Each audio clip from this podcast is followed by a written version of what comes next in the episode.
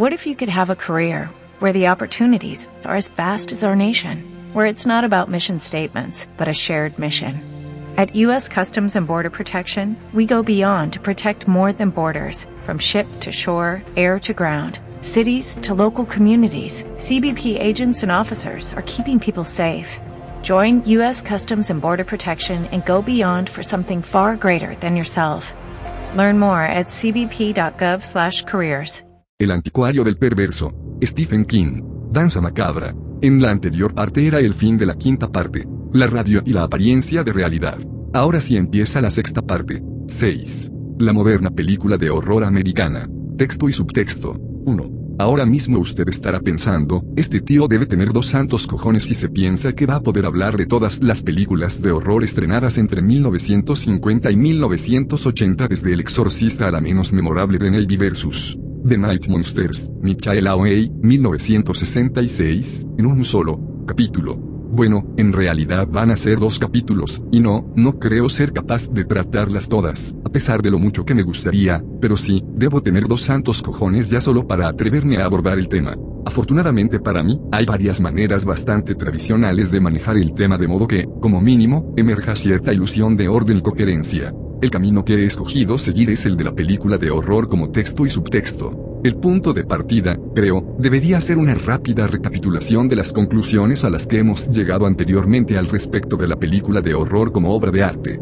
Si consideramos que arte es cualquier obra de creación a partir de la cual el público recibe más de lo que da, una definición particularmente libre de arte, ciertamente, pero en este campo en particular no compensa demasiado ser tiquismiquis, entonces creo que el valor artístico que más a menudo ofrece la película de horror es su capacidad para establecer un nexo de unión entre nuestros temores imaginados y nuestros temores reales. Ya he dicho antes, y vuelvo a enfatizarlo aquí, que pocas películas de horror son creadas con el arte en mente, la mayoría son concebidas únicamente con el provecho en mente. En estos casos el arte no se crea conscientemente, sino que más bien es irradiado, del mismo modo que una pila atómica emite radiación. En cualquier caso, con esto no pretendo afirmar que hasta la última peli de horror de explotación sea arte. ¿Podría pasear usted cualquier tarde o noche, por la calle 42 en Times Square y descubrir películas con títulos como The Bloody Mutilators, Ceremonia Sangrienta, Jorge Grau, 1973, o The Ghastly Ones, Andy Milligan, 1969, una película en la que nos vemos obsequiados con la encantadora visión de una mujer siendo partida en dos, con una sierra de arco, la cámara se demora en sus intestinos desparramándose por el suelo. Se trata de viles peliculillas sin una sola brisna de arte en ellas, y solo el más decadente de los cinéfilos podría intentar argumentar lo contrario. Son el equivalente ficticio de las películas snuff de 8 y 16 milímetros que, según dicen, se producen en Sudamérica de vez en cuando. Otro punto digno de mención es el enorme riesgo que asume el cineasta que decide hacer una película de horror. En otros campos creativos el único riesgo es el fracaso. Podemos decir, por ejemplo, que la película de Mike Nichols El Día del Delfín, de Bay of the Dolphins, 1973, es fallida, pero no ha generado protestas ultrajadas, ni piquetes de madres a las puertas de los cines. Pero cuando una película de horror fracasa, cae a menudo en el doloroso absurdo de la porno violencia más vil. Hay películas que patinan justo por ese límite en el que deja de existir cualquier forma de arte y comienza la explotación, y a menudo estas películas son los éxitos más destacables del medio. La Matanza de Texas es una de ellas, en manos de Tobe Hooper, el film satisface la definición de arte que les he ofrecido y testificaría felizmente a favor de su redentor mérito social en cualquier juzgado del país. No haría lo mismo por The Ghastly Ones. La diferencia va más allá de la diferencia entre una motosierra y una sierra de arco, es de 70 millones de años luz. En La Matanza de Texas, Hooper obra, a su modo, con gusto y conciencia. Ghastly Ones es la obra de unos idiotas con cámara, 69. De modo que, de cara a mantener cierto orden en esta discusión, seguiré retornando al concepto de valor artístico y social. Si las películas de horror tienen un valor social redentor, es debido a esa habilidad para establecer lazos entre lo real y lo irreal, proveer subtextos. Y debido a su atractivo masivo, dichos subtextos a menudo son representativos de toda una cultura. En muchos casos, particularmente en los 50 y luego de nuevo a primeros de los 70, los temores expresados son de naturaleza sociopolítica, un hecho que otorga a películas tan dispares como La invasión de los ladrones de cuerpos de Don Siegel y El exorcista de William Friedkin un aire documental disparatadamente convincente. Cuando las películas de horror se ponen el sombrero sociopolítico, la serie B grande como editorial de tabloide, a menudo sirven como un barómetro extraordinariamente fiel de los acontecimientos que turban el sueño de toda una sociedad. Pero las películas de horror no siempre llevan puesto un sombrero que las identifique como comentarios disfrazados acerca de la escena social o política, tal y como Cromosoma 3 de Cronenberg comenta la desintegración de la familia generacional o subvinieron de dentro de Ivers, 1975, trata los efectos secundarios más caníbales del polvo sin bajarse la bragueta de Erika Gunn. Más a menudo, la película de horror señala hacia el interior, buscando los temores personales más arraigados, los puntos de presión con los que todos debemos enfrentarnos. Esto aporta un elemento de universalidad al proceso y puede llegar a producir una suerte de arte aún más sincero. También explica, a mi juicio, por qué El Exorcista, una película de horror social si es que alguna vez ha habido alguna, solo funcionó regular cuando se estrenó en Alemania Occidental, un país que en aquel entonces se las tenía que ver con una gama de temores sociales completamente diferentes, más preocupados por los radicales con bombas que de los niños que digan obscenidades, y porque Zombie arrasó allí. Este segundo tipo de película de horror tiene más en común con los hermanos Green que con un editorial de prensa amarilla. Es la serie B grande como cuento de hadas. Este tipo de película no quiere poner de relieve argumentos políticos sino acojonarnos vivos dinamitando tabúes. De modo que si mi idea sobre el arte es correcta, da más de lo que recibe, este tipo de película resulta valioso para el público, puesto que le ayuda a entender mejor cuáles son esos tabúes y esos temores, y porque se siente tan incómodo con ellos. Un buen ejemplo de este segundo tipo de película de horror es The Body Snatcher, El ladrón de cadáveres, Robert Wise, 1945, de la RKO, una adaptación libre, siendo generosos, de un relato de Robert Louis Stevenson, protagonizada por Karloff Lugosi. Por cierto la película fue producida por nuestro amigo Val Como película de miedo, El ladrón de cadáveres es una de las mejores de los 40. Y como ejemplo de este segundo propósito artístico, el de romper tabúes, es realmente deslumbrante. Creo que todos podremos mostrarnos de acuerdo en que uno de los grandes temores con los que debemos lidiar a un nivel puramente personal es el miedo a la muerte, sin la entrañable, parca a la que recurrir, las películas de horror estarían en apuros. El corolario de todo esto es que hay muertes buenas y muertes malas, la mayoría de nosotros preferiríamos morir tranquilamente en la cama a los 80, a ser posible después de una buena comida, una botella de vino excelente y un polvo memorable, pero muy pocos tenemos interés en averiguar lo que se debe sentir al ser lentamente aplastado por un elevacoches mientras el aceite del cárter gotea lentamente sobre nuestras frentes. Muchas películas de horror deben sus mejores efectos a este temor a la mala muerte, como El abominable Dr. Pibes, de Abominable Dr. Pibes, Robert Fest, 1971, en la que Pibes va despachando a sus víctimas, una tras otra, sirviéndose de las 12 plagas de Egipto ligeramente actualizadas, un recurso digno de un tebeo de Batman durante su época más camp. ¿Quién puede olvidar, por ejemplo, los prismáticos letales de los horrores del Museo Negro, Horrors of the Black Museum, Arthur Crabtree, 1959? Venían equipados con unas púas de 15 centímetros, de tal modo que cuando la víctima se los llevaba a los ojos y luego intentaba ajustar el enfoque, otras derivan el horror sencillamente del hecho de la muerte en sí misma y de la descomposición que sigue a la muerte. En una sociedad en la que se le da tanta importancia a lujos tan frágiles como la juventud, la salud, la belleza, y esta última, me parece a mí, se define a menudo a partir de las dos primeras. La muerte y la descomposición se convierte en algo inevitablemente horrible, e inevitablemente tabú. Si no lo creen, pregúntense por qué los alumnos de segundo curso no van de excursión al depósito de cadáveres local igual que van al cuartel de policía, al de bomberos y al McDonald's más cercano. Uno puede imaginar, o por lo menos yo lo hago en mis momentos más mórbidos, una combinación de depósito de cadáveres y McDonald's. El momento álgido de la excursión sería, por supuesto, la visión del cadáver. No, el depósito de cadáveres es tabú. Los empleados de pompas fúnebres son los modernos sacerdotes, empleando su magia arcana con los cosméticos para la preservación en habitaciones claramente marcadas como prohibidas al público. ¿Quién lava el pelo de los cadáveres? ¿Corta alguien las uñas de los dedos de las manos y los pies del fallecido una última vez? Es cierto que a los muertos se los mete en el ataúd sin zapatos. ¿Quién los viste para su último momento de protagonismo en la sala de exposiciones del tanatorio? ¿Cómo se tapa y disimula un agujero de bala? ¿Cómo se ocultan las abrasiones de un estrangulamiento? Las respuestas a todas estas preguntas son accesibles, pero no son conocimiento común.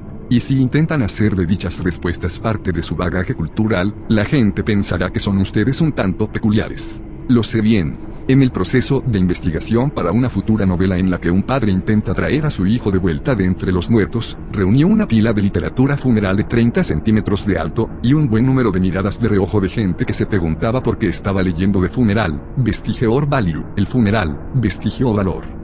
Pero esto no quiere decir que la gente no tenga cierto interés ocasional en lo que yace más allá de la puerta cerrada en el sótano del tanatorio, o lo que puede suceder en el cementerio local después de que los dolientes se hayan marchado, o a la luz de la luna. En realidad el ladrón de cadáveres no es un relato sobrenatural ni tampoco fue así como se presentó a su público, fue presentado como una película que nos llevaría más allá del velo, al igual que el celebérrimo documental de los años 60 Este perro mundo, Mondocane, Paolo Cavara, Gualtiero Giacopetti y Franco Prosperi, 1962, más allá de esa franja que marca el límite del terreno tabú. Cementerios profanados, niños asesinados para diseccionar sus cuerpos, dabeaba el póster de la película realidades impensables y hechos increíbles de los oscuros días de los inicios de la investigación quirúrgica expuestos en la sensación más atrevida y escalofriante jamás llevada a la pantalla, todo esto impreso en una lápida inclinada. Pero el póster no se detiene ahí, llega a demarcar muy específicamente la localización de la franja del tabú y a sugerir que quizá no todo el mundo sea tan atrevido como para transgredir ese terreno prohibido, si es capaz de soportarlo.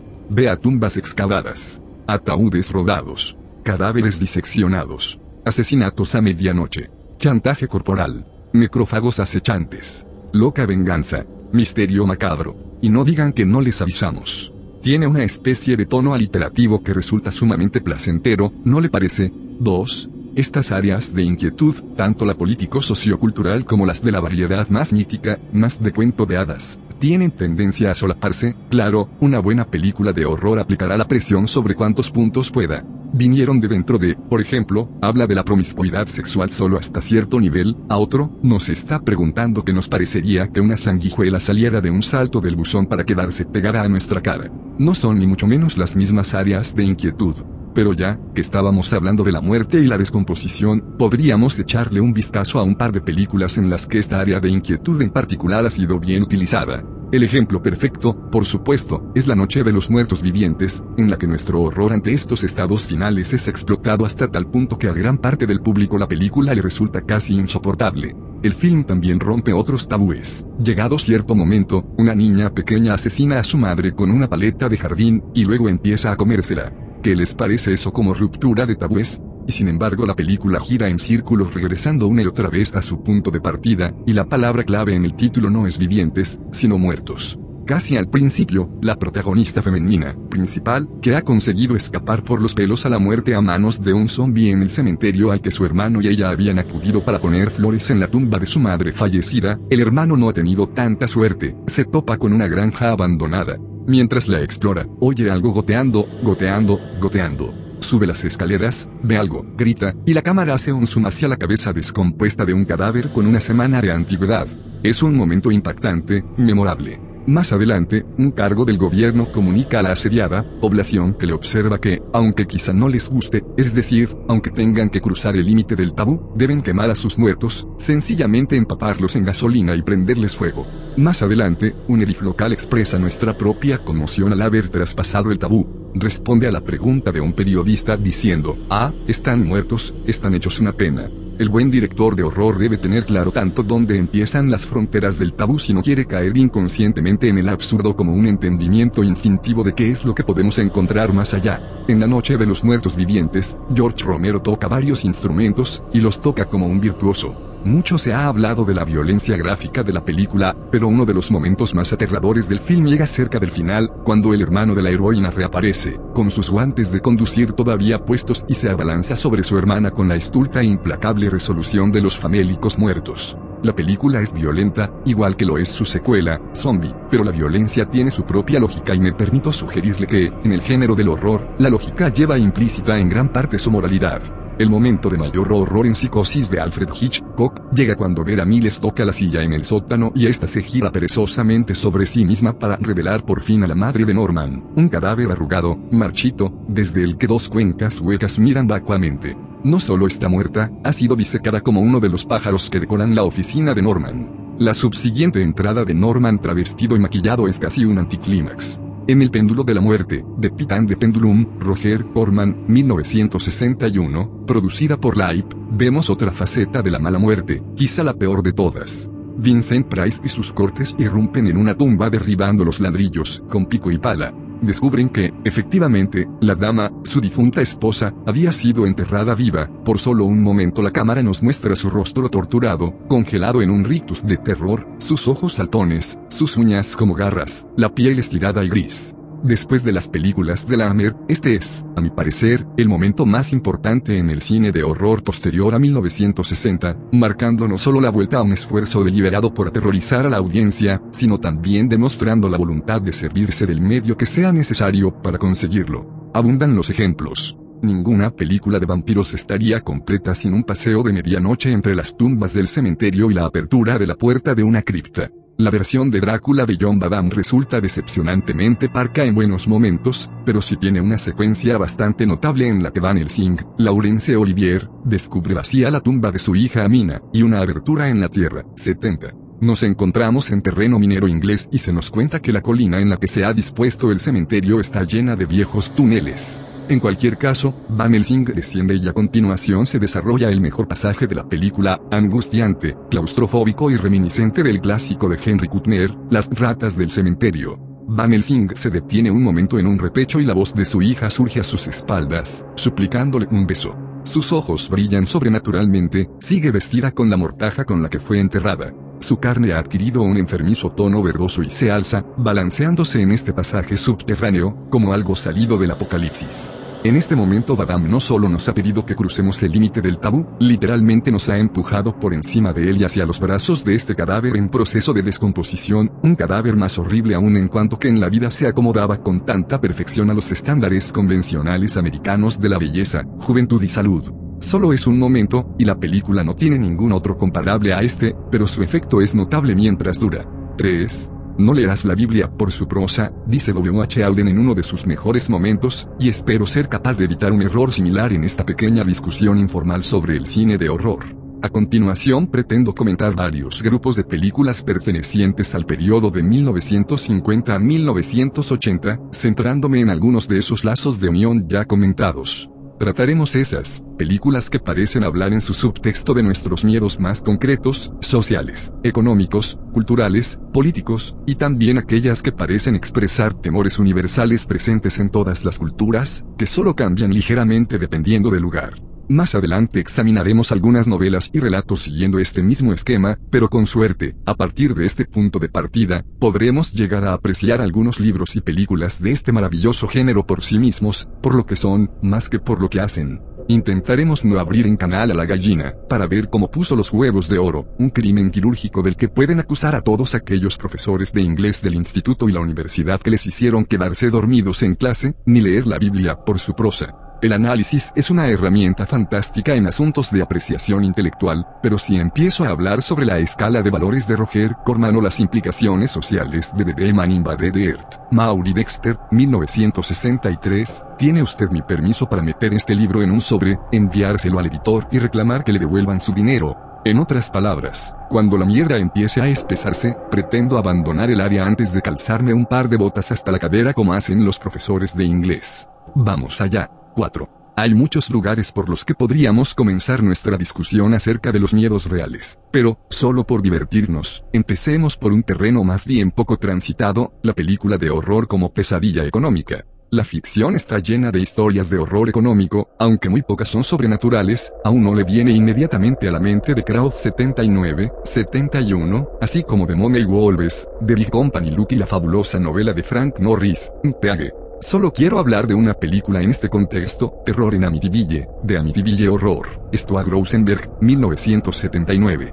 Puede que haya otras, pero con este ejemplo me bastará, creo, para ilustrar otra idea, que el género de horror es extremadamente maleable, extremadamente adaptable, extremadamente útil, el escritor o cineasta puede utilizarlo como palanca para hacer saltar una puerta o como una pequeña y esbelta ganzúa con la que hacer ceder los resortes.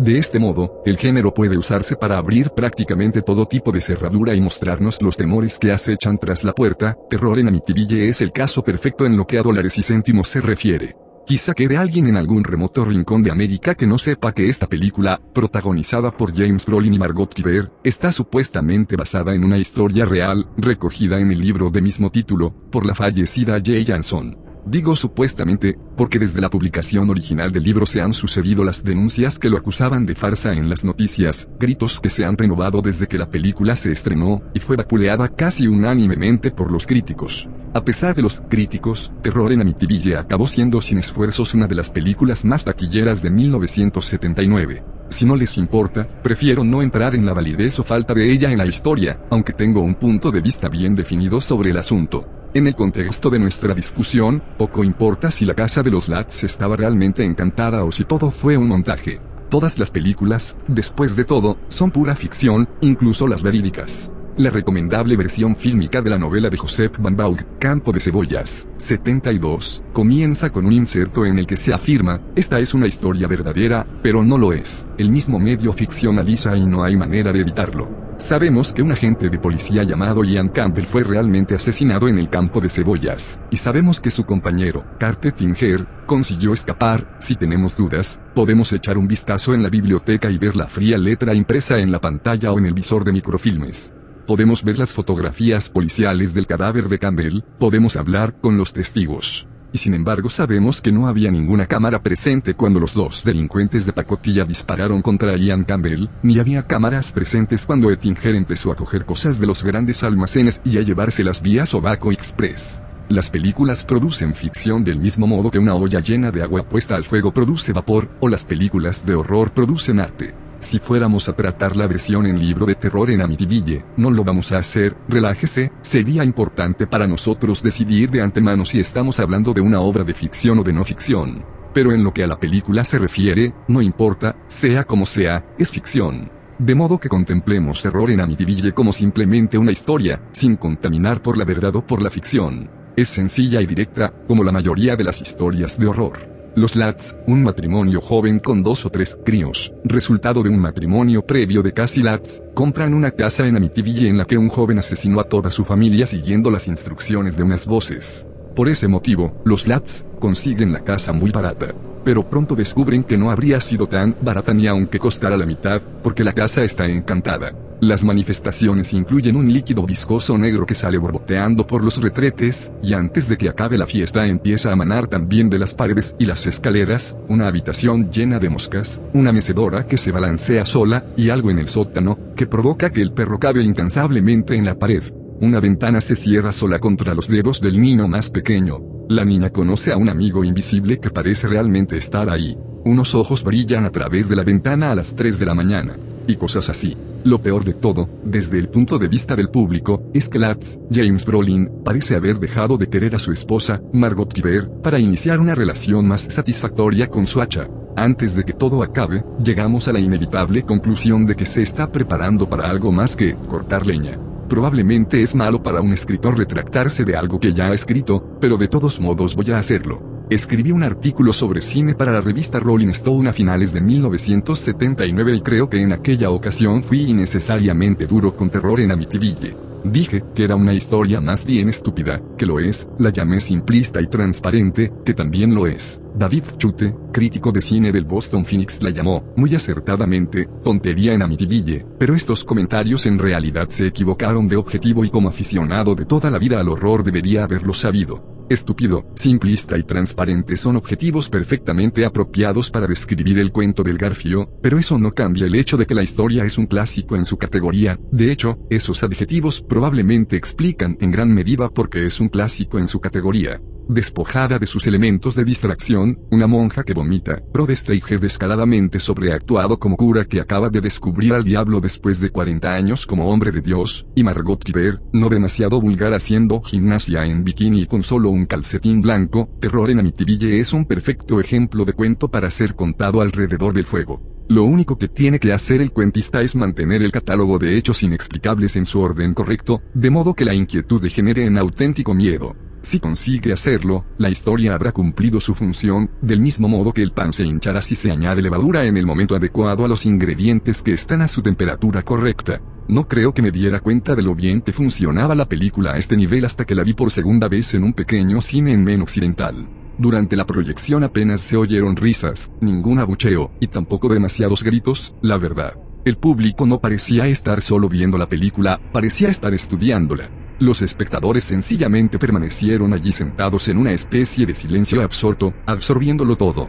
Cuando las luces se encendieron al final de la película, vi que el público era mucho mayor de lo que estoy acostumbrado a ver en películas de miedo. Situaría su edad media entre los 38 y los 42. Y había una luz en sus rostros, una emoción, un brillo. Al marcharse, salían comentando animadamente la película entre ellos.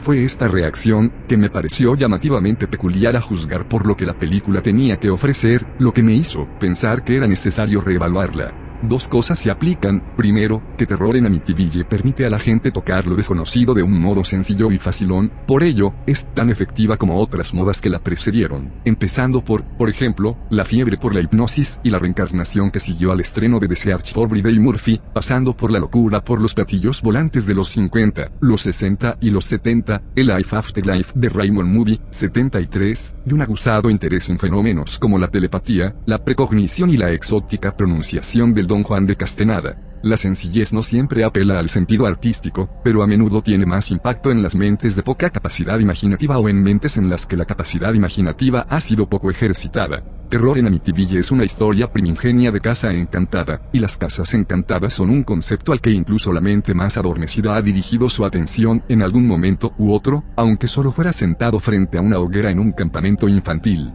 Antes de pasar al segundo punto, y prometo no seguir agotándole mucho más con terror en Amityville, veamos un fragmento de una reseña de una película de horror de 1974, Sucesos en la Ibechica Fase, Pase Ibechica, Saul Bass. Sucesos en la Ibechica Fase era una modesta producción de la Paramount protagonizada por Miguel Davenport y Michael Murphy. En ella, las hormigas intentaban adueñarse del mundo después de una explosión de radiación solar que las volvía inteligentes, una idea quizá inspirada por la onda cerebral, la novela corta del escritor de ciencia ficción Paul Anderson y luego cruzada con la película de 1954 La humanidad en peligro. Tanto la humanidad en peligro como sucesos en la Ibechica fase comparten el mismo escenario desértico, sin bien la primera se traslada a las alcantarillas de Los Ángeles para su explosivo desenlace. Debería añadir que, a pesar de sus planteamientos similares, las dos películas están a millones de kilómetros la una de la otra tanto en tono como en atmósfera. La reseña de sucesos en la Ibechica fase que quiero citar fue escrita por Paul Roen y publicada en Castle of Frankenstein en el grado 24. Es reconfortante saber que Saul Bass, el imaginativo artista gráfico que diseñó los títulos de crédito para los tres mejores thrillers de Hitchcock, ha decidido pasar ahora a la dirección de películas de suspense. Su primera empresa es Sucesos en la Ibechica Fase, una mezcla de ciencia ficción de los 50 y de desastre ecológico de los 70. La narración no siempre está desarrollada con lógica y coherencia, pero Sucesos en la Ibechica Fase es, no obstante, un tenso ejercicio de suspense. Davenport es una delicia de ver, su frío distanciamiento se desmorona por momentos, mientras su melifluo acento británico permanece digno hasta el final. Los recursos visuales de Bast son tan sofisticados como uno podría esperar, a pesar de que a menudo el color es excesivamente chillón, el ámbar y el gris predominan en la producción. Esta era la especie de reseña sofisticada que uno podía esperar de Castle of Frankenstein, la mejor de las revistas de monstruos y una que falleció demasiado pronto. Lo que destaca la reseña es que aquí tenemos una película de horror que contrasta por completo con terror en Amityville. Las hormigas de Bass ni siquiera son gigantes. Solo son pequeños insectos que han decidido unirse con un objetivo común. La película no funcionó bien en taquilla, y yo finalmente pude verla en el autocine allá por 1976, como película de relleno en un programa acompañado de un film muy inferior. Cuando se es un genuino aficionado al horror, acaba uno desarrollando el mismo tipo de sofisticación que podría desarrollar un seguidor del ballet, se adquiere un gusto por la profundidad y las texturas del género. El oído se desarrolla junto al ojo y uno aprende a detectar el tintineo, por una parte está el fino cristal de Waterford, que resuena delicadamente al ser golpeado, sin importar lo grueso y achaparrado que pueda parecer, y luego están los vasos de chupitos de los picapiedra. Uno podría beber Domingo Perignon tanto en unos como en otros, pero, amigos, hay una diferencia. En cualquier caso, Sucesos en la Ibechica Fase fue un fracaso en la taquilla, porque para toda esa gente de allá afuera que no es aficionada al género, para todos aquellos a los que les resulta difícil suspender su incredulidad, no parece estar pasando demasiado. No hay grandes momentos como el de Linda Blair vomitando sopa de guisante sobre Max von Sydow en El Exorcista, o James Brolin soñando que descuartiza a su familia a hachazos en terror en Amityville. Pero tal y como señala Rowan, una persona que ama el genuino cristal Waterford del género, y nunca hay suficiente de lo bueno en ningún campo, ¿verdad? Encontrará muchas cosas de interés en sucesos en la ibéchica fase, el delicado tintineo que caracteriza a los auténticos manjares está ahí, puede percibirse, va desde la música de las silenciosas y ajenas panorámicas del desierto a los fluidos movimientos de cámara de bass, y a la tranquila y sosegada narración de Michael Murphy. El oído detecta este tintineo genuino, y el corazón responde. Y si he dicho todo esto es para poder afirmar lo siguiente, lo contrario también es aplicable. El oído constantemente sintonizado con los sonidos más elegantes, los decorosos acordes de la música de cámara, por ejemplo, podría no oír otra cosa aparte de una horrenda cacofonía al verse expuesto a un violín bluegrass, pero la música bluegrass también está muy bien. Lo que quiero decir es que el aficionado al cine, y al cine de terror en particular, podría resultarle fácil, demasiado fácil, pasar por alto los rudos encantos de una película como Terror en Amityville después de haber experimentado filmes como Repulsión, La Mansión Encantada, Fahrenheit 451, Franco Found, 1966, que podría haberles parecido ciencia ficción a algunos pero que no obstante es la pesadilla de cualquier lector, o sucesos en la ibéchica fase. Para tener un aprecio real por las películas de horror, hace falta adquirir gusto por la comida basura, una idea que abordaré más en profundidad en el siguiente capítulo. Por ahora, bastará con decir que el aficionado que pierde el gusto por la comida basura lo hace por su cuenta y riesgo, y que cada vez que me entero de que el público de Nueva York se ha descojonado en una película de horror, me apresuro a verla. En la mayoría de los casos me espera una decepción, pero de vez en cuando consigo encontrar una buena melodía de bluegrass o comerme un buen pollo frito, y me emociono tanto, que mezclo las metáforas, como acaba de pasarme ahora. Todo lo cual nos lleva de nuevo al auténtico caudal del que fluye terror en Amityville y al motivo de que resulte tan eficaz, el subtexto de la película es la incertidumbre económica, un tema con el que el director Stuart Rosenberg juega constantemente. Teniendo en cuenta la época, 18% de inflación, hipotecas por las nubes, la gasolina a un dólar 40 el galón, terror en Amityville, al igual que el exorcista, no podría haber llegado en un momento más oportuno. El momento en el que esto resulta más evidente es en la única escena de drama genuino y honesto de la película, una breve viñeta que rompe las nubes de bobadas como un rayo de sol en una tarde lluviosa. La familia Latz se está preparando para asistir a la boda del hermano pequeño de Cassie Latz, que parece que tuviera 17 años. Por supuesto, cuando se desarrolla la escena, están en la casa encantada. El hermano pequeño ha perdido los 1.500 dólares que ha de pagarle al proveedor del catering y se haya sumido en una comprensible agonía de vergüenza y pánico. Brolin dice que extenderá un talón que cubra los gastos y luego se enfrenta al enfadado proveedor, que ha especificado que solo aceptaría efectivo, en una discusión medio susurrada en el cuarto de baño mientras la fiesta alcanza su apogeo al otro lado de la puerta. Tras la boda, Latz pone patas arriba el salón de la casa encantada buscando el dinero extraviado, que ahora ha pasado a ser su dinero y el único modo que tiene de respaldar el talón que le ha entregado al proveedor. En el rostro hundido y ojeroso de Brolin vemos a un hombre que no tenía el dinero más de lo que lo tenía su desdichado cuñado. Se trata de un hombre al borde de su propia debacle financiera. Solo encuentra un rastro bajo el sofá, una banda bancaria con la cifra 500 dólares estampada. La banda está tirada en la alfombra, burlonamente vacía. ¿Dónde está? grita Brolin, su voz vibrando de rabia, frustración y temor. En ese momento oímos el tintineo del cristal de Waterford, límpido y genuino, o, si lo prefieren, oímos un dulce fraseo de música de verdad en una película que por lo demás solo es ruido y cacofonía.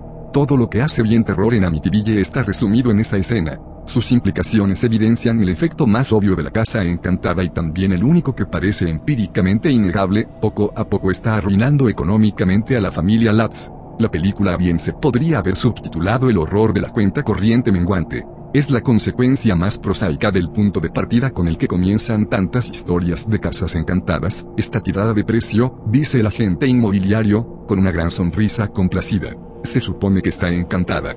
Bueno, la casa que compran los Lats está ciertamente tirada de precio, y hay otro buen momento excesivamente breve en el que casi le cuenta a su esposo que ella va a ser la primera en su numerosa familia católica capaz de permitirse su propia casa. Siempre hemos vivido de alquiler, dice, pero acaba costándoles cara. Al final, la casa parece destrozarse a sí misma literalmente. Las ventanas revientan hacia adentro, el líquido negro sale chorreando de las paredes, las escaleras del sótano se derrumban, y yo me encontré preguntándome, no si el clan Lat saldría de allí con vida, sino si tendrían un buen seguro de hogar. He aquí una película para todas aquellas mujeres que alguna vez lloraron por un retrete atascado o una mancha de humedad en el techo bajo la ducha del segundo piso, para todos aquellos hombres que se llevaron un disgusto cuando el peso de la nieve provocó que se descolgaran sus desagües, para todos los niños que alguna vez se pillaron los dedos y sintieron que había sido la puerta o la ventana la que los había pillado. En lo que al horror se refiere, terror en Amityville es muy pedestre. También lo es la cerveza, pero uno puede emborracharse con ella.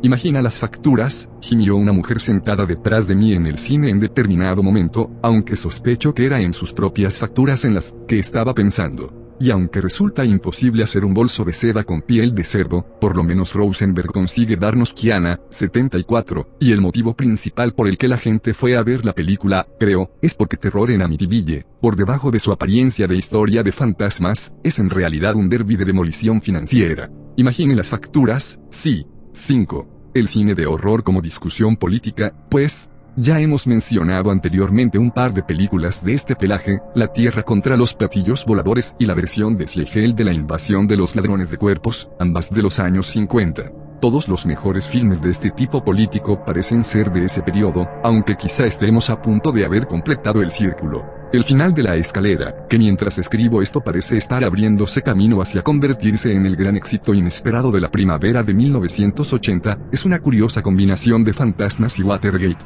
Si las películas son los sueños de la cultura de masas, un crítico cinematográfico, de hecho, ha definido el acto de ver películas como soñar con los ojos abiertos, y si las películas de horror son las pesadillas de la cultura de masas, entonces muchos de estos horrores de los 50 expresan la asunción por parte de América de la posibilidad de una apocalipsis nuclear provocado por diferencias políticas. Deberíamos eliminar las películas de horror de ese mismo periodo engendradas por la inquietud tecnológica, las así llamadas películas de bichos gigantes caen en esta categoría, y también las películas de conflicto nuclear como Punto Límite, File Safe, Sidney Lumet, 1964, o la interesante A Ratos Pánico Infinito, Panicking de Year Zero, Premillant, 1962. Estas películas no son políticas en el mismo sentido que lo pueda ser la invasión de los ladrones de cuerpos de Siegel, el segundo filme en el que uno podía ver al enemigo político de su elección acechando detrás de cada esquina, simbolizado en las ominosas vainas del espacio exterior. Las películas de horror político del periodo que estamos tratando empiezan con, a mi parecer, El Enigma de Otro Mundo, de Teen, 1952, dirigida por Christian Ivy y producida por Howard Hawks, quien, sospecho, también tuvo algo que ver en la dirección.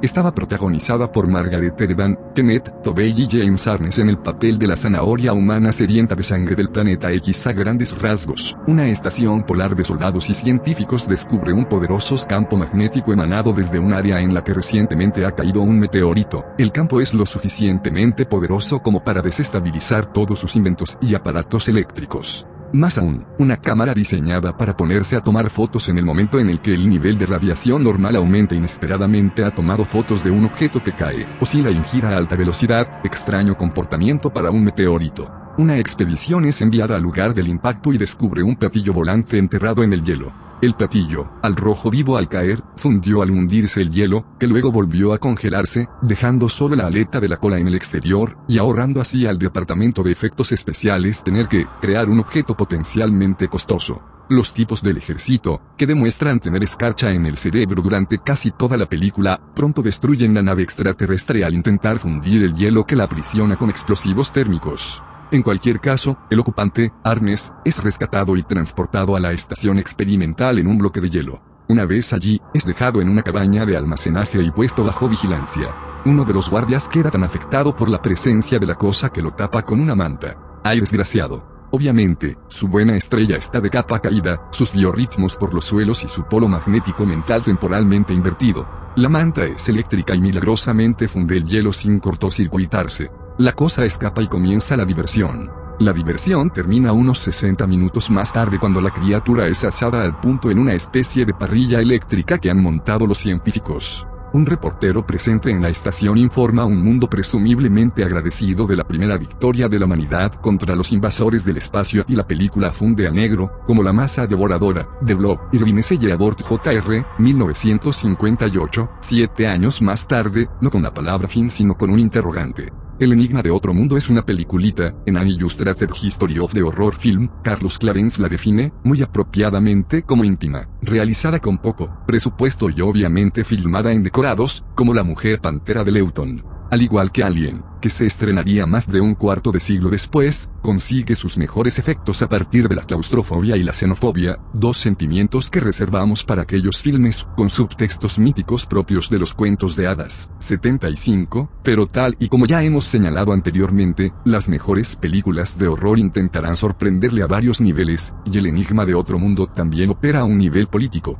tiene ciertas cosas nada positivas que decir acerca de los lumbreras, y liberales a ultranza, a primeros de los 51 podría haber puesto un signo de igual entre ambos, que se entregan al crimen de la conciliación. La misma presencia de Kenneth Tobey y su escuadrón de soldados le da a la película una patina militarista y por lo tanto política. Nunca tenemos la ilusión de que esta base ártica haya sido montada solo para intelectuales, que quieren estudiar fenómenos inútiles como la aurora boreal o la formación de glaciares. No, esta base también está gastando el dinero de los contribuyentes para cosas importantes. Es parte de la línea de primer aviso distante, parte de la incesante vigilancia de América contra, etcétera, etcétera. En la cadena de mando, los científicos están por debajo de Tobey. Después de todo, la película le susurra a su público, ya sabemos cómo son estos lumbreras acostumbrados a vivir en sus torres de marfil, ¿verdad? Llenos de grandes ideas pero completamente inútiles en una situación en la que hagan falta soluciones prácticas. En realidad, nos dice, cuando llega el momento de la verdad, estos científicos, estos cerebritos, con sus grandes ideas, son tan responsables como un niño con una caja de cerillas. Quizás sean buenos, con sus microscopios y sus telescopios, pero hace falta un hombre como Kenneth Tobey para entender la incesante vigilancia de América contra, etcétera, etcétera. El Enigma de Otro Mundo es la primera película de los 50 que nos presenta al científico en el papel del conciliador, esa criatura que por razones o equivocadas o egoístas abriría las puertas del jardín del Edén y dejaría que se colaran todos los males, en oposición a, por ejemplo, los científicos locos de los 30, que estaban más dispuestos a abrir la caja de Pandora y a dejar salir todos los males. Una distinción básica, aunque al final el resultado sea el mismo que los científicos debieran ser vilipendiados de un modo tan constante en las películas de tecno-horror de los 50, una década aparentemente dedicada a producir todo un cuerpo desfilante de hombres y mujeres con batas blancas, quizá no sea muy sorprendente si recordamos que fue esa misma ciencia la que abrió esas mismas puertas para que la bomba atómica pudiera ser introducida en el Edén, primero por sí misma y luego a lomos de misiles. Aquellos espeluznantes ocho o nueve años que siguieron a la rendición de Japón trajeron consigo sentimientos extremadamente esquizoides hacia la ciencia y los científicos, reconociendo la necesidad de su existencia y, al mismo tiempo, odiando las cosas que habían dejado entrar para siempre. Por una parte, estaba el amigo del hombre y la mujer de la calle, ese tipo simpático, pequeñín y vivaracho, Freddy Kilobat. Por otro lado, antes de que empezara el primer rollo del enigma de otro mundo en el cine local uno podría ver un noticiero en el que un simulacro de ciudad idéntica a la de uno mismo, levantado por el ejército, desaparecía atomizada en una prueba nuclear. Robert Corntuaite interpreta al científico conciliador en El enigma de otro mundo, y de sus labios oímos el primer verso de una letanía con la que cualquier cinéfilo crecido en los años 50 y 60 iba a quedar rápidamente familiarizado, debemos preservar a esta criatura para la ciencia. El segundo verso dice, proviene de una sociedad más avanzada que la nuestra, debe venir en paz. Si tan solo pudiéramos establecer comunicación con él y averiguar qué quiere, Solo los científicos, dice Corntoite, están capacitados para estudiar esta criatura de otro mundo. Y debe ser estudiada, debe ser analizada en detalle, tenemos que averiguar qué es lo impulsa sus cohetes. No importa que la criatura no haya mostrado otra cosa que tendencias homicidas, liquidando a un par de usquies, pierde una mano en el proceso, pero no hay de qué preocuparse, le vuelve a crecer, y alimentándose de sangre en vez de abono Green para plantas. En dos ocasiones, cerca del desenlace, Corntuaite es alejado por los soldados, en el momento climático, se libera de sus guardianes y se sitúa frente a la criatura con las manos abiertas y vacías. Le ruega que se comunique con él y que vea que no pretende hacerle ningún daño. La criatura le observa durante un largo momento cargado de elocuencia, y luego lo arroja sin esfuerzo a un lado de un golpe, tal y como ustedes o yo podríamos librarnos de un mosquito. A continuación queda asado al punto en la parrilla eléctrica. Solo soy un escritor de literatura popular, por lo que no pretendo ni mucho menos darle una lección de historia, sería como enseñarle a sorber huevos a su abuela. Sí quería señalar, sin embargo, que en aquel momento los americanos estábamos quizá más paranoicos con la idea de la conciliación que en cualquier momento anterior o posterior. La terrible humillación de Neville Chamberlain y los subsecuentes apuros experimentados por Inglaterra al principio de la Segunda Guerra Mundial todavía seguían estando presentes para muchos de aquellos americanos. ¿Y por qué no? Cuando se estrenó, El Enigma de Otro Mundo solo habían transcurrido 12 años, e incluso los americanos que acababan de cumplir 21 años en 1951 podían recordarlo con toda claridad. La moraleja era sencilla, no sirve de nada ser conciliador, hay que tajarlos si están de pie y dispararles si corren. De otro modo, acabarán contigo mordisco a mordisco, en el caso del enigma de otro mundo, literalmente, la lección de Chamberlain para los americanos de los primeros 50 fue que no podía haber paz a ningún precio, y nunca, conciliación. A pesar de que la acción policial en Corea marcaría el principio del fin de este concepto, en 1951 la idea de América como policía del mundo, una especie de Clancy internacional gruñendo, ¿qué crees que estás haciendo, muchacho frente a los maleantes geopolíticos como Corea del Norte, todavía estaba muy extendida, y muchos americanos indudablemente contemplaban la idea en términos más enérgicos aún, Estados Unidos no solo, como el policía sino como el vaquero del mundo libre, el ranger de Texas que se había abierto camino en la pelea de salón de la política euroasiática en 1941 y había limpiado el local en apenas tres años y medio. Y así llegamos a ese momento en el enigma de otro mundo cuando Corntuaite se enfrenta a la criatura y es rudamente quitado de en medio. Es un momento puramente político y el público aplaudía fervientemente la destrucción de la criatura momentos después. En la confrontación entre Corntuaite y el corpulento Arnes hay un subtexto que sugiere a Chamberlain y Hitler, en la destrucción de la criatura poco después a manos de Tobey y sus soldados, el público podría haber visto, y aplaudido, la destrucción rápida y directa de su villano geopolítico favorito. Quizá Corea del Norte, más probablemente los miles rusos que rápidamente habían reemplazado a Hitler en el papel del hombre del sombrero negro. Si todo esto le parece demasiada carga para una modesta peliculilla de miedo como el enigma de otro mundo, recuerde por favor que el punto de vista de un hombre está formado por los hechos que experimenta, y que la opinión política de un hombre está formada por su punto de vista. Me limito a sugerir que, teniendo en cuenta la temperatura política del momento y los cataclísmicos acontecimientos mundiales que se habían desarrollado apenas unos años antes, el punto de vista de esta película estaba casi predestinado. ¿Qué se puede hacer con una zanahoria chupasangres del espacio exterior? Fácil. Cortarla en dos si se alza y dispararle si corre. Y si eres un científico conciliador como Robert Corntoite, con una franja amarilla en la espalda tan ancha como la línea continua de una autopista, susurra el subtexto, 76, sencillamente acabas aplastado. Carlos Clarence señala lo asombrosamente similar que resulta la criatura de esta película al monstruo de Frankenstein de la Universal de 20 años antes, pero en realidad no tiene nada de asombroso. Esta carta en particular del tarot ya debería resultarnos familiar, y si no lo es, el título amablemente nos informa de que estamos enfrentándonos una vez más a la cosa sin nombre.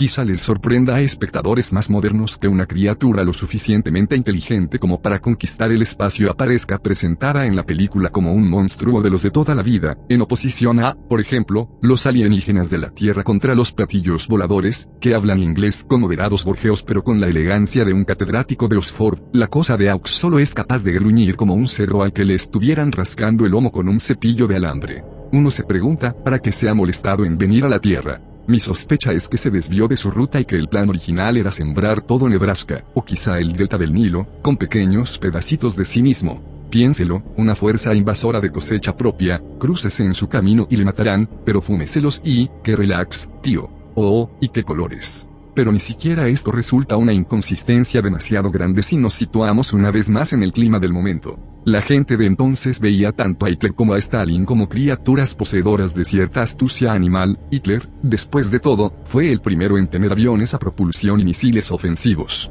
Pero no por ello dejaban de ser animales que se llenaban la boca, con ideas políticas que eran poco más que gruñidos. Hitler gruñía en alemán, Stalin en ruso, pero un gruñido es un gruñido al fin y al cabo. Y después de todo quizá la criatura del enigma de otro mundo estuviera diciendo algo, algo perfectamente inofensivo, como, la gente de mi sistema estelar desea saber si la carta de salga libre de la cárcel puede venderse a otro jugador, pero suena mal. Realmente mal. En contraste, consideremos el otro extremo del telescopio. Los hijos de la Segunda Guerra Mundial produjeron el enigma de otro mundo. 26 años más tarde un hijo de Vietnam y de la autoproclamada generación del amor, Steven Spielberg, equilibra apropiadamente la situación en una película titulada Encuentros en la tercera fase. En 1951, el soldado al que le toca guardia, el que ha cubierto estúpidamente el bloque de hielo en el que ha quedado atrapada la cosa con una manta eléctrica, como recordarán, vacía su automática contra el alienígena tan pronto como le oye aproximarse. En 1977, un joven de sonrisa beatífica y colocada muestra un cartel en el que se puede leer aterricen y sean amistosos. En algún lugar entre ambos, John Foster Dulles se convirtió en Henry Kissinger y la política de enfrentamientos agresivos se convirtió en distensión. En el enigma de otro mundo, Kenneth Tobey se ocupa de construir un paseo electrificado para acabar con la criatura. En encuentros, Richard Dreyfus construye una maqueta de Devil's Tower, el lugar elegido por las criaturas para su aterrizaje, en el salón de su casa. Y estaría igual de encantado, imaginamos, de poder subir allá arriba para colocar las luces de la pista de aterrizaje. La cosa es un bruto enorme, corpulento, las criaturas de las estrellas de la película de Spielberg son pequeñas, delicadas, infantiles. No hablan, pero su nave nodriza emite agradables sonidos armónicos, la música de las esferas, podríamos asumir. Y Dreyfus, lejos de querer asesinar a estos emisarios del espacio, se marcha con ellos. No estoy diciendo que Spielberg sea o se considere miembro de la generación del amor solo porque llegó a la mayoría de edad mientras los estudiantes ponían margaritas en los fusiles de los militares y mientras Hendrix y Joplin tocaban en Fillmore. Tampoco estoy diciendo que Howard Hawks, Christian Ivy, Charles Lederer, que escribió el guion del Enigma de otro mundo, o John W. Campbell, cuya novela inspiró la película, lucharan en las playas de Ansio o ayudaran a levantar las barras y estrellas de Iwo Jima pero los hechos determinan el punto de vista y el punto de vista determina la política, y encuentros en la tercera fase me parece a mí tan predeterminada como el enigma de otro mundo podemos entender que la tesis de la segunda, dejemos que los militares se encarguen de esto, fuese perfectamente aceptable en 1951, porque los militares habían manejado perfectamente a los japos y a los nazis en la grande de John Wayne, y también podemos entender que la actitud de la primera, no permitamos que los militares manejen esto fuese perfectamente aceptable en 1977, conociendo el historial del ejército en Vietnam, o incluso en 1980, cuando se reestrenó Encuentros en la tercera fase con escenas adicionales, año en el que el personal militar americano perdió la batalla por nuestros rehenes en Irán después de tres horas de cagadas técnicas. Las películas de horror político no son ni mucho menos habituales, pero me vienen a la cabeza otros ejemplos. Las de línea dura, como el enigma de otro mundo, normalmente ensalzan la virtud de estar preparado y deplorar el vicio de la laxitud, a la vez que consiguen gran parte de su horror postulando una sociedad políticamente antitética a la nuestra y que sin embargo posee un gran poder, ya sea tecnológico o mágico, sin importar cuál, como ha señalado Arthur C. Clarke, cuando alcanzas cierto punto, no hay absolutamente ninguna diferencia entre ambos. Hay un momento fabuloso al poco de comenzar la adaptación de George Pal de la Guerra de los Mundos, War of the Worlds, Byron Askin, 1952, cuando tres hombres, uno de los cuales enarbola una bandera blanca, se acercan a la primera nave extraterrestre que ha aterrizado. Cada uno de ellos parece pertenecer a una raza y una clase diferente, pero están unidos, no por su humanidad común, sino por una penetrante sensación de americanidad que no creo fuese accidental. Mientras se acercan al cráter humeante con su bandera blanca, evocan la imagen de la guerra de la revolución, con la que todos crecimos en la escuela, el tamborilero, el flautista y el abanderado. De este modo, su destrucción por parte del rayo calorífico de los marcianos se convierte en un acto simbólico que conjura todos los ideales por los que han luchado los americanos. La película 1984, Michael Anderson, 1956, efectúa una declaración de principio similar, solo que aquí, a pesar de que la película aparece despojada en su mayor parte de las ricas resonancias con las que George Orwell dotó a su novela, El Gran Hermano ha sustituido a los marcianos. Encontramos exactamente el mismo tipo de enfoque en la película con Charlton Heston El último hombre, vivo, de Omega Man, Boris Sagal, 1971, una adaptación de Soy leyenda, la novela de vampiros peculiarmente práctica y despiadada de Richard Matheson. En palabras de David Chute, los vampiros se convierten en una especie de caricatura de la Gestapo, con sus ropas negras y sus gafas de sol. Irónicamente, una versión anterior de la misma novela de Last Man on Earth, Ubaldo Ragona y Sidney Salcoe, 1964, con Vincent Price, como Robert Neville Matheson, uno de sus contados papeles en los que no hace de villano, propone una idea política que provoca un tipo diferente de horror. Esta película es más fiel a la novela de Matheson, y como resultado ofrece un subtexto que nos cuenta que la política en sí misma no es inmutable, los tiempos cambian, y que el enorme éxito de Neville como cazavampiros, su éxito peculiarmente práctico, por parafrasear a Chute, le ha convertido a él en el monstruo, el fuera de la ley, el agente de la Gestapo que ataca a los indefensos mientras duermen. Para una nación cuyas pesadillas políticas quizá todavía incluyan visiones de Kent State y Milay, es una idea particularmente adecuada.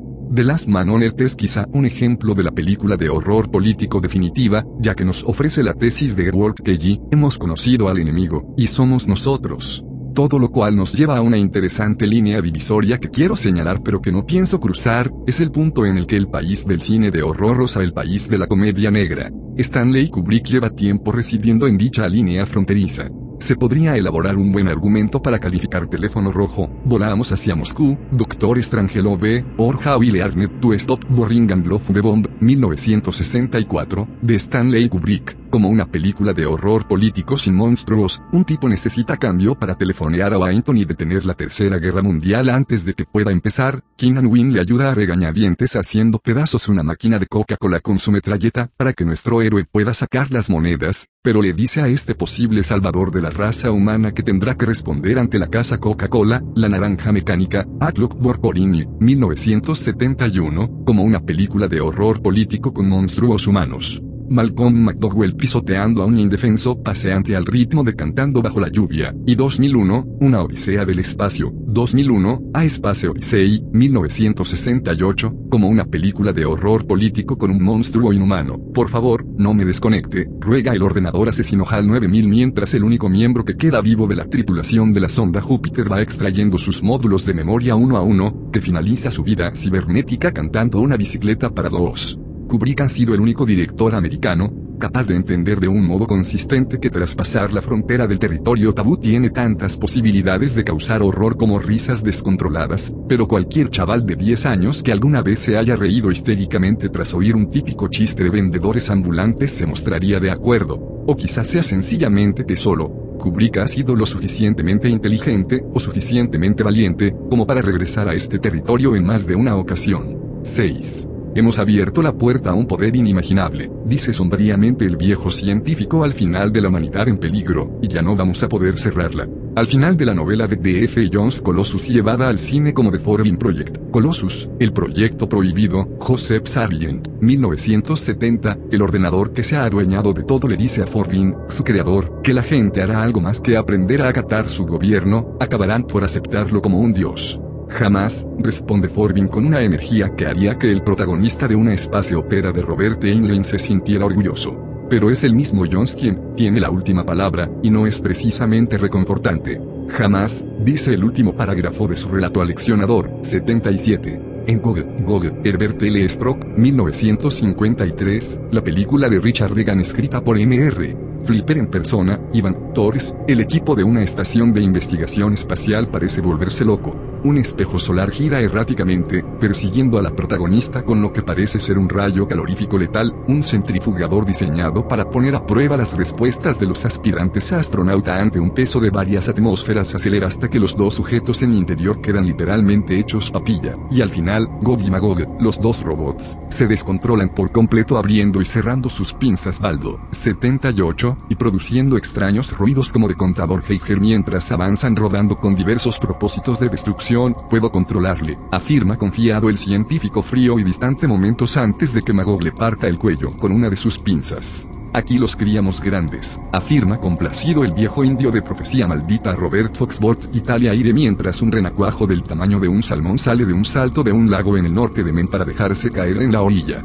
Y vaya si lo hacen, Foxbort también ve un salmón tan grande como una marsopa, y para cuando termina la película uno da gracias de que las ballenas sean animales marinos y no de río. Todos estos son ejemplos de la película de horror con un subtexto tecnológico, también llamadas a veces películas de horror de naturaleza descontrolada, aunque no es que haya demasiado de natural en Gog y Magog, con sus ruedas de tractor y sus bosques de antenas de radio. En todas ellas, la humanidad y la tecnología creada por la humanidad son las culpables. Vosotros os lo habéis buscado, aseguran, me parece un epitafio apropiado para la fosa común de la humanidad, cuando el gran globo despegue por fin y los ve grande M empiecen a volar. En la humanidad en peligro son las pruebas nucleares en el desierto de White Sands las que producen las hormigas gigantes, es la Guerra Fría la que engendra a ese viejo diablo binario, Colossus. Lo mismo se puede decir de las máquinas enloquecidas de Google, y es la presencia de mercurio en el agua, un efecto secundario de la industria papelera, la que produce los renacuajos gigantes y demás monstruosidades mutantes en la película de John Frankenheimer Profecía Maldita.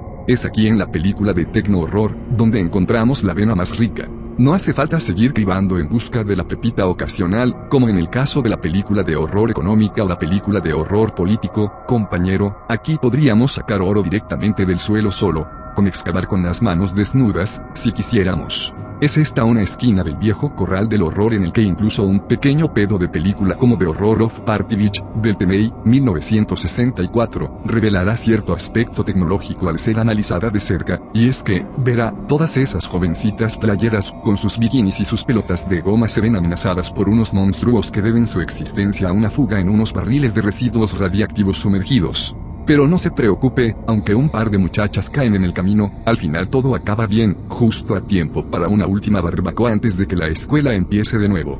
Una vez más, estas cosas muy raramente suceden porque los directores, guionistas y productores así lo pretendan. Los productores de The Horror of Party Beach, por ejemplo, eran dos propietarios de un autocine en Connecticut que vieron la oportunidad de ganar pasta rápidamente en el circo de las películas de horror de bajo presupuesto. Al parecer el razonamiento fue que si Nicholson y Arkoff Knight podían ganar cantidad de dólares haciendo películas de serie B grande como churros, entonces ellos podrían ganar X2, cantidad de dólares produciendo películas de serie Z. El hecho de que crearan una película que anticipaba un problema que acabaría siendo muy real 10 años más tarde fue únicamente accidental, pero un accidente, como el de Three Mile Island, 79, que quizá debía pasar necesariamente antes o después. Me resulta bastante divertido que esta granulosa película de rock and roll y horror de bajo presupuesto llegara con su contador Geiger a la zona cero mucho antes que a nadie se le ocurriera imaginar el síndrome de China, de China síndrome, James Bridges, 1979. A estas alturas debería resultar evidente que todos estos círculos se solapan y que, antes o después, siempre llegamos de nuevo a la misma estación central, la estación central que conduce al territorio de la pesadilla masiva americana. Son pesadillas creadas con un beneficio económico en mente, ciertamente, pero pesadillas al fin y al cabo, y en última instancia el motivo crematístico es el menos importante, ya que de tener algún interés este reside en la pesadilla. Estoy seguro de que los productores de The Horror of Party Beach nunca se sentaron, del mismo modo que estoy seguro de que los productores del síndrome de China sí se sentaron, para decirse el uno al otro, mira, vamos a avisar al pueblo americano de los peligros de los reactores nucleares, y para ayudarlos a tragar mejor la amarga pastilla de este mensaje vital vamos a recubrirla con azúcar de una narración entretenida. No, lo más probable es que la discusión hubiera ido por estos otros derroteros, como nuestro público potencial es joven, pondremos a unos chavales de protagonistas y como nuestro público potencial está interesado en el sexo, el escenario será una playa soleada que nos permita mostrar tanta carne como los sensores nos dejen.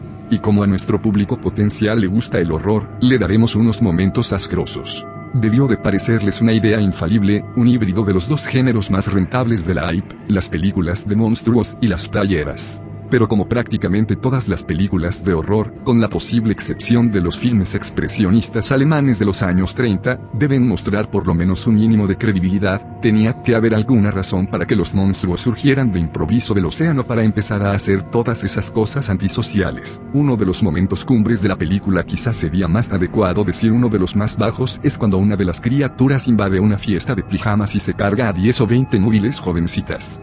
Para que hablen de aguafiestas. Los productores se inclinaron por unos residuos nucleares, saliendo de barriles sumergidos. Estoy seguro que fue uno de los puntos menos importantes en sus reuniones de preproducción, y precisamente por ese motivo resulta de suma importancia para nuestra discusión. El origen de los monstruos probablemente surgió de una especie de proceso de libre asociación, como el que un psiquiatra utilizaría para descubrir los puntos de ansiedad de sus pacientes. Y aunque The Horror of Party Beach hace tiempo que fue condenada al olvido, la imagen de los barriles marcados, con símbolos radiactivos hundiéndose lentamente al fondo del océano permanece en la memoria. ¿Se puede saber qué es lo que estamos haciendo realmente con toda esa mierda nuclear? Se pregunta la mente intranquila. Los residuos, las heces, las barras de plutonio usadas y los recambios agotados tan calientes como un revólver niquelado y que probablemente sigan así 600 años más. ¿Alguien sabe qué estamos haciendo con todo eso? Por el amor de Dios, cualquier reflexión sobre la película de tecno horror, esos filmes cuyos subtextos sugieren que hemos sido traicionados por nuestras propias máquinas y procesos de producción en masa, revela rápidamente otro rostro en la mano de nuestro oscuro tarot. Esta vez es la cara del hombre lobo. Al hablar del hombre lobo en el extraño caso del Dr. Jekyll y Mr. y reutilice los términos apolíneo, para sugerir la razón y el poder de la mente, y dionisíaco, para sugerir emoción, sensualidad y actos caóticos. La mayoría de las películas que expresan un miedo tecnológico tienen una naturaleza dual similar. Los saltamontes, sugiere el principio del fin, son criaturas apolíneas, entregadas a sus saltos, a comer, a escupir tabaco y a crear pequeños saltamontes pero tras una infusión de acónito nuclear, crecen hasta tener el tamaño de Cadillacs, se convierten en dionisíacos y perjudiciales, y atacan Chicago. Son precisamente sus tendencias dionisíacas, en este caso su imperativo sexual, las que los conducen a su fin. Peter Graves, en el papel del joven y valeroso científico, crea una cinta con sonidos, que llaman al apareamiento y que es emitida a través de altavoces situados en barcos navegando por el lago Michigan, y todos los saltamontes salen zumbando hacia su muerte, pensando que lo que les espera es un buen polvo. No deja de ser un relato aleccionador. Seguro que a D.F. Jones le habría encantado. Incluso la Noche de los Muertos Vivientes tiene un elemento de tecno-horror, un hecho que fácilmente podríamos pasar por alto mientras los zombies asaltan la solitaria granja de Pensilvania en la que se han atrincherado los buenos. No hay nada sobrenatural en el hecho de que los muertos se hayan levantado y echado a andar, el motivo es que una sonda espacial enviada a Venus ha regresado trayendo consigo una extraña radiación que revive a los muertos. Uno sospecha que los pedazos de dicho satélite serían objetos altamente deseados en Palm Springs y Fort Lauderdale, 80. El efecto barométrico de los subtextos en las películas de tecno-horror puede verse comparando películas de este tipo de los años 50 con las de los 60 y los 70. En los 50, el miedo a la bomba y la lluvia radiactiva era real y terrorífico, y dejó su marca en todos aquellos niños que querían ser buenos, tal y como la depresión había dejado su marca en sus mayores a una nueva generación, todavía adolescentes y por lo tanto sin memoria ni de la crisis de los misiles cubanos ni del asesinato de Kennedy, amamantados con la leche de la distensión, podría resultarle difícil comprender el terror de estas cosas, pero indudablemente tendrán la oportunidad de descubrirlo, en los años de ajustarse el cinturón y tensiones crecientes que nos esperan, y las películas estarán ahí para dar a sus vagos temores formas bien concretas en las películas de horror aún por venir. Es posible que no haya nada en el mundo tan difícil de comprender como el terror cuyo tiempo ya ha pasado, lo que podría explicar por qué los padres pueden regañar a sus hijos por tenerle miedo al coco, cuando de niños también ellos tuvieron que enfrentarse a esos mismos temores, y a esos mismos padres simpáticos pero poco comprensivos. También podría ser por eso que la pesadilla de una generación se convierte en la sociología de la siguiente, e incluso aquellos que caminaron por las llamas tienen problemas a la hora de recordar exactamente qué sentían al pisar aquellos carbones ardientes. Puedo recordar, por ejemplo, que en 1968, cuando yo tenía 21 años, el tema del pelo largo era extremadamente desagradable y explosivo. Hoy en día parece tan difícil de creer como la idea de que la gente se matara por un motivo como el de si el Sol giraba alrededor de la Tierra o si era la Tierra la que giraba alrededor del Sol, pero también sucedía. Aquel feliz año de 1968, un obrero de la construcción me sacó a empujones de un bar llamado Stardust en Brewster, Men. El tipo tenía músculos encima de los músculos, y me dijo que podía volver a terminarme mi cerveza cuando te hayas cortado el pelo, maricón de mierda. También estaban los gritos habituales que te lanzaban desde los coches, normalmente coches viejos, con grandes aletas y enormes radiadores, eres un tío o una tía, la mamas bien cariño. ¿Cuándo fue la última vez que te diste un baño? Y así sucesivamente, como bien dice el padre Kurt. Puedo recordar todo eso desde un punto de vista intelectual e incluso analítico, del mismo modo que puedo recordar que me tuvieron que arrancar una gasa que había quedado por debajo del nuevo tejido después de que me extirparan un quiste cuando tenía 12 años. Lancé un grito y luego me desmayé. Puedo recordar la sensación de tirón en el momento en que la gasa se liberó del nuevo tejido sano, me la quitó una ayudante de enfermera que aparentemente no tenía ni idea de lo que estaba haciendo. Puedo recordar el grito, y puedo recordar el desmayo. Lo que no puedo recordar es el dolor en sí. Me pasa lo mismo con lo del pelo, y a mayor escala, todos los otros dolores relacionados con la adolescencia en la década del Napalm y las chaquetas Neru. Evitado a propósito escribir ninguna novela ambientada en los años 60 porque todo aquello me resulta como el tirón que me dieron para quitarme la gasa, muy distante, casi como si le hubiera sucedido a otra persona. Pero todo aquello sucedió, el odio, la paranoia, y el temor por parte de ambos bandos eran dolorosamente reales. Si tenemos alguna duda, solo tenemos que volver a ver la película de horror quinta esencial de la contracultura de los 60, Buscando mi destino, en la que Peter Fonda y Dennis Hopper acaban escopeteados por dos palurdos en una camioneta mientras Roger Pink canta It's All Ma, y Moni Bleding, de Bob Dylan en la banda sonora. De modo similar resulta difícil recordar de modo visceral los temores que acompañaron a los años de la expansión de la tecnología atómica hace un cuarto de siglo. Dicha tecnología era, en sí misma, apolínea, tan apolínea como el encantador Larry Talbot, que rezaba sus oraciones cada noche. El átomo no fue dividido por un balbuceante Colin Clive, ni por Boris Karloff en algún oscuro laboratorio de Europa del Este, no fue provocado mediante alquimia a la luz de la luna en el centro de un círculo rúnico, fue hecho por un montón de señores bajitos en Oak y White Sands, que vestían chaquetas de tweed y fumaban lucky, tipos que se preocupaban por la caspa y la psoriasis y por si podrían permitirse un coche nuevo y cómo librarse de una vez por todas de los garranchuelos del jardín. Dividir el átomo, conseguir la fisión, abrir la puerta a ese nuevo mundo del que habla el viejo científico de la humanidad en peligro, fueron cosas alcanzadas de un modo completamente cotidiano. La gente entendía esto y podía vivir con ello. Los libros de ciencias de los 50 ensalzaban el maravilloso mundo que traería consigo el amistoso átomo, un mundo impulsado por reactores nucleares limpios y seguros, y los chavales de primaria recibían tebeos gratuitos producidos por las compañías eléctricas, pero sospechaban y temían el rostro peludo, simiesco, de la otra cara de la moneda. Temían que el átomo pudiera ser, por varios motivos tanto tecnológicos como políticos, esencialmente ingobernable. Esa sensación de inquietud soterrada salía a la luz en películas como El principio de fin, La humanidad en peligro, Tarántula, El increíble hombre menguante, en la que la radiación combinada con un pesticida provoca un horror muy personal para un único individuo, Scott Carey, de H. Mann, título americano de Vijo Tuekitainen, y Ciro Honda, 1958, y Four de Mann, Irvine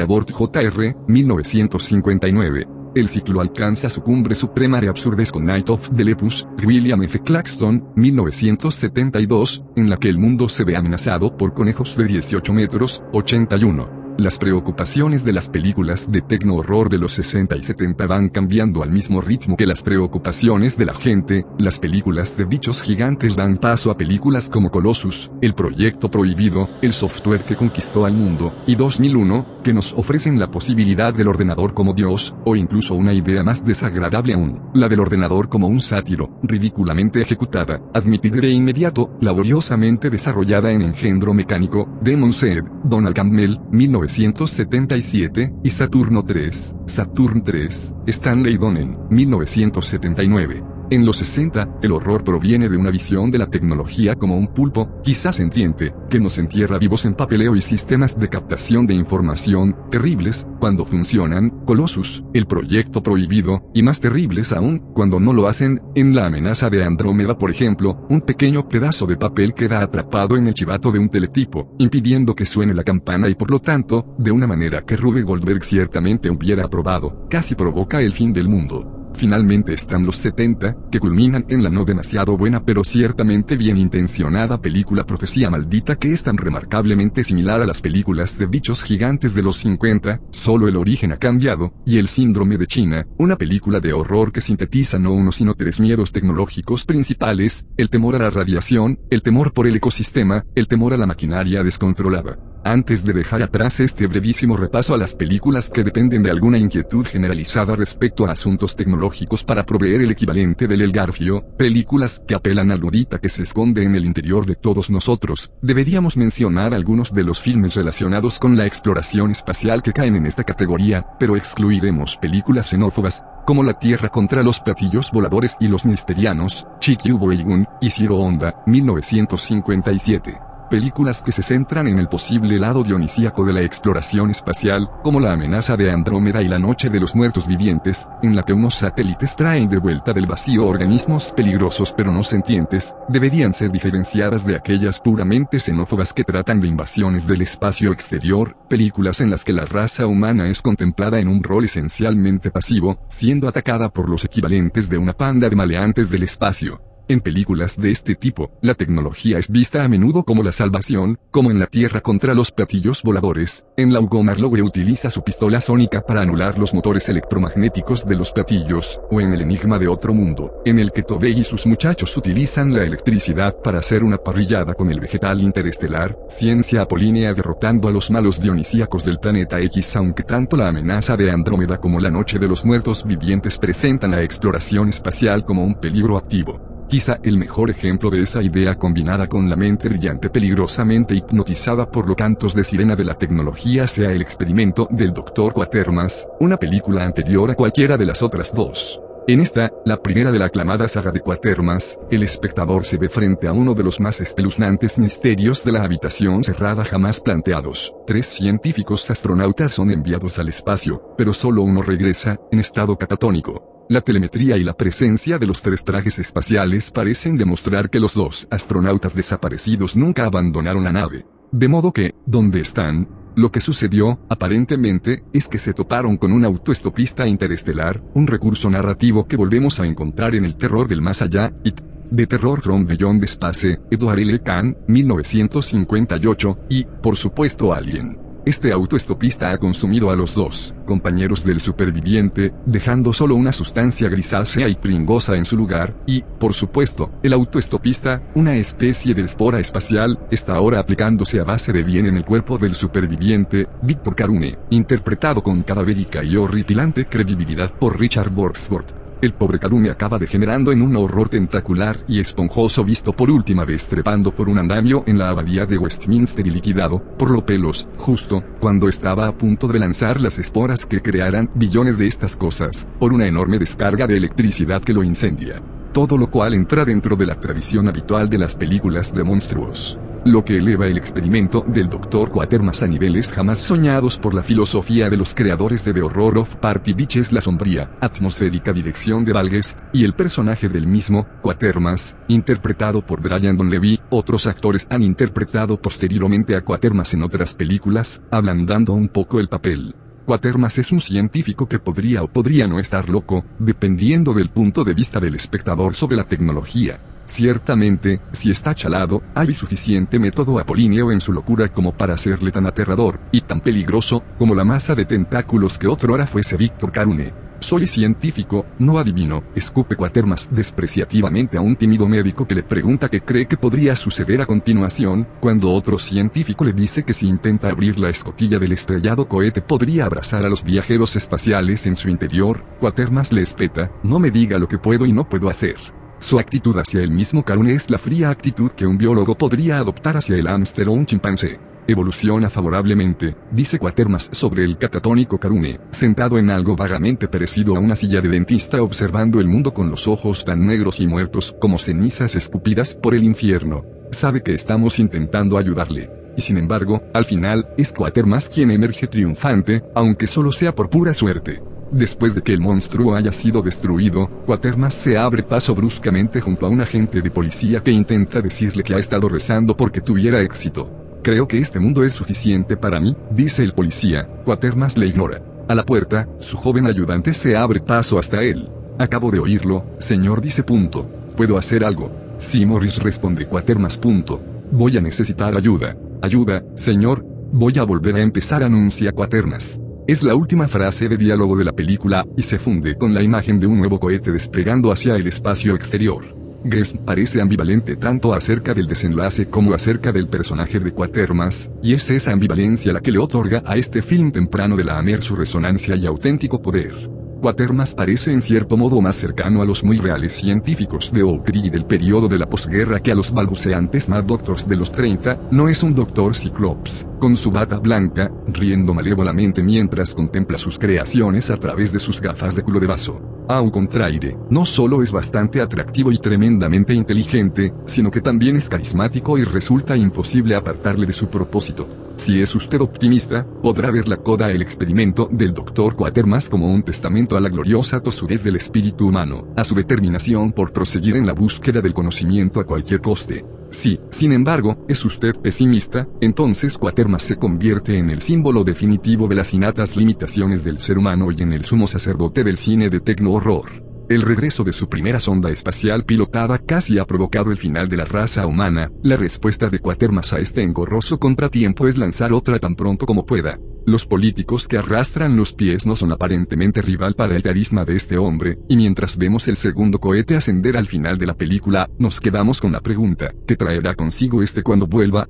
Ni siquiera una institución americana tan querida como el vehículo ha conseguido escapar por completo a los turbulentos sueños de Hollywood. Un par de años antes de ser ahuyentado de su hipotecada casa en Amityville, James Brolin tuvo que hacer frente al horror del asesino invisible, de Car Elliot Silverstein, 1977, un armatoste personalizado que parecía una chaparrada limusina de aeropuerto sacada de una tienda de segunda mano del infierno. La película degenera en una torpe rutina antes del final del segundo rollo, el tipo de película en la que uno puede levantarse tranquilamente a por más palomitas a ciertos intervalos, porque sabe que el coche no va a volver a atacar en los siguientes 10 minutos, pero tiene una fantástica primera secuencia en la que el coche persigue a dos ciclistas a través del parque estatal Sion, en Utah, haciendo bramar el claxon arrítmicamente a medida que los va alcanzando hasta finalmente atropellarlos. Hay algo en marcha en esa secuencia inicial, algo que despierta una inquietud profunda, casi primitiva, acerca de los coches en los que nos metemos, volviéndonos anónimos, y quizá homicidas.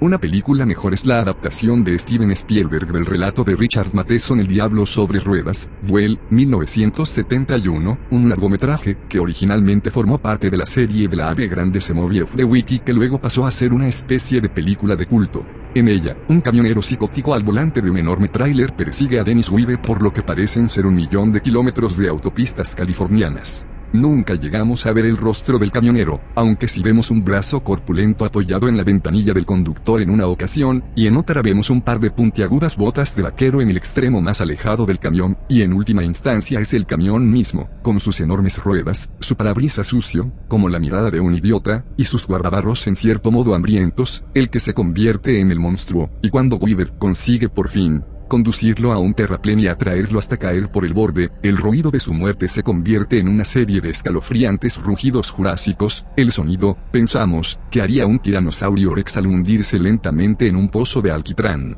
Y la respuesta de Weaver es la de cualquier troglodita que se precie, grita, lanza alaridos, hace cabriolas, literalmente baila de alegría. El Diablo sobre Ruedas es una absorbente, casi dolorosamente emocionante, montaña rusa de película, quizá no la mejor obra de Spielberg, casi seguro que tendremos que esperar a los 80 y los 90 para eso, pero con toda seguridad una entre la mejor media docena de películas jamás producidas para la tele. Podríamos encontrar otros relatos interesantes de horror automovilístico, pero sería principalmente en cuentos y novelas, fiascos como La carrera de la muerte del año 2000, Beatrice, 2000, Paul Bartel, 1975, y Mad Max, Salvajes de la Autopista, Mad Max, George Miller, 1980, apenas cuentan. El Hollywood moderno aparentemente ha decidido que, a medida que el día del vehículo, privado impulsado por gasolina llega a su ocaso, el automóvil en la mayoría de los casos debe quedar reservado para divertidas persecuciones como en Juego Peligroso, Foul Play, Colin Higgins, 1978, y en la alegremente descerebrada loca escapada a Las Vegas, Grand Theft Auto, Ron Howard, 1977, o una especie de boba reverencia Driver, Driver, Walterville, 1977.